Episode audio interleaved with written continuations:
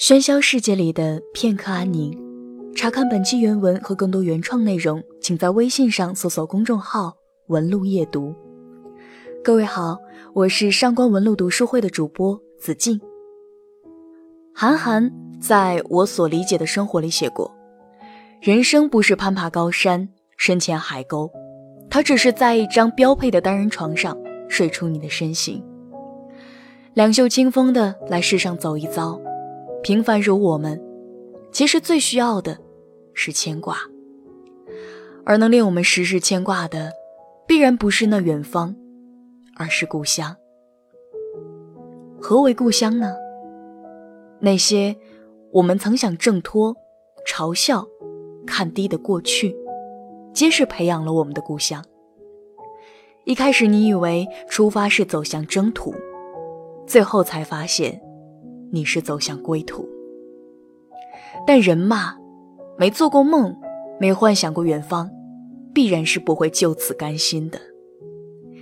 多读书会让人不甘心平凡的生活，但有时读书就是为了寻找一种甘心，甘心自己只能达到平凡的幸福。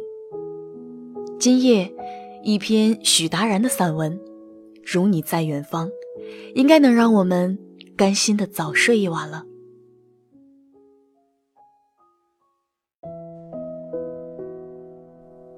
此地阳光艳艳，此地氛围混混。你已疲惫，窒息于此地的世俗喧嚷与愚昧，向往远方，你将去，悄然远离此地。远方有海，有山与林，远方总是飘扬着你的梦。如你在远方，你独立在传统的影子外，阳光染你，山岳拱你，树林托你，你呼吸无羁，毛孔舒逸。自故乡携忧郁来，你折影在山路与水溪间，那地图上找不到名字的小镇，不再哭。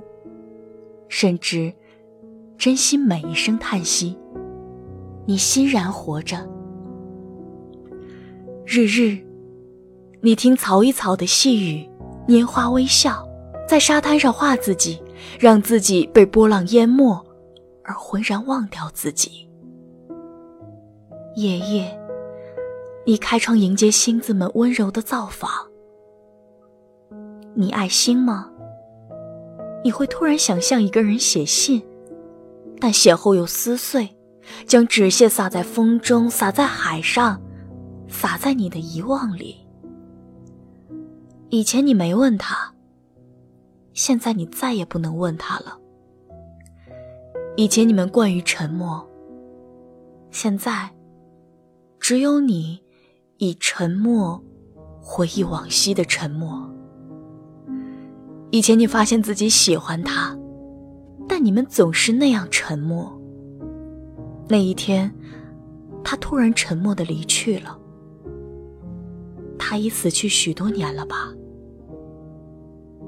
有雾，雾来时你不知道，但你会送雾离去。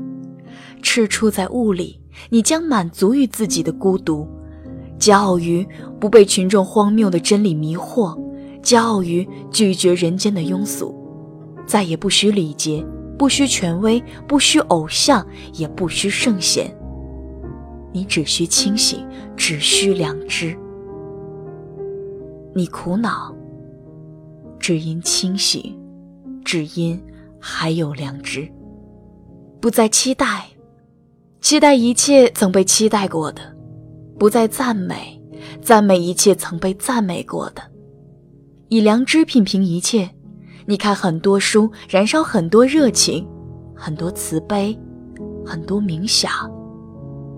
你是真正存在的自己。不写信，只将怀念埋在日记里。不遗忘别人，也许别人已把你遗忘，但你并不介意。你是那紫罗兰。固执的不在白天绽放，只在黑夜时默默的害羞，默默的祝福别人，默默的闪烁贞洁。当有一天，毛发被染白，不知已越过的世纪，不知祖先墓中的草已长得比你还高，只知自己老了。你悄然归来，不再是去世昂然，你脚步蹭蹬。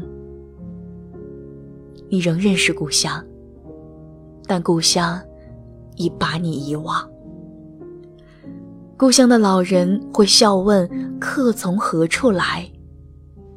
你会泪答：“你回自远方，回自梦。”你属于故乡。然后，你忘记你曾在远方。然后，你死在故乡。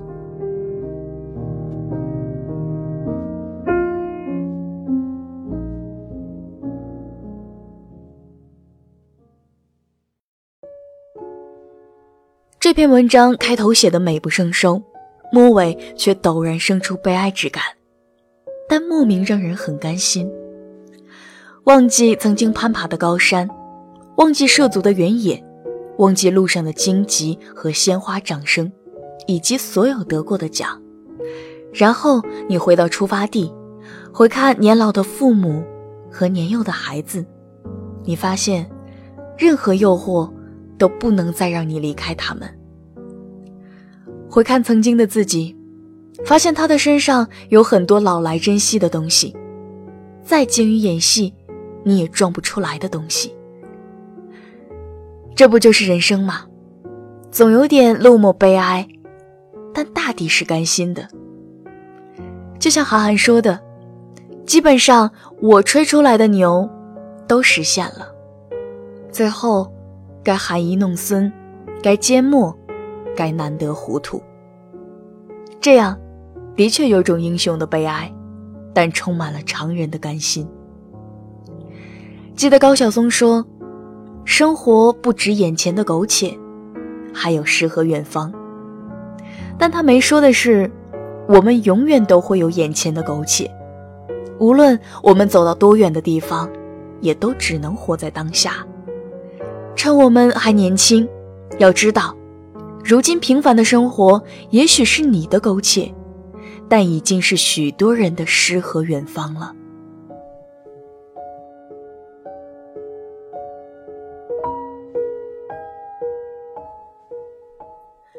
如果你喜欢今天的作品，你可以在微信公众号搜索“文路夜读”查看原文。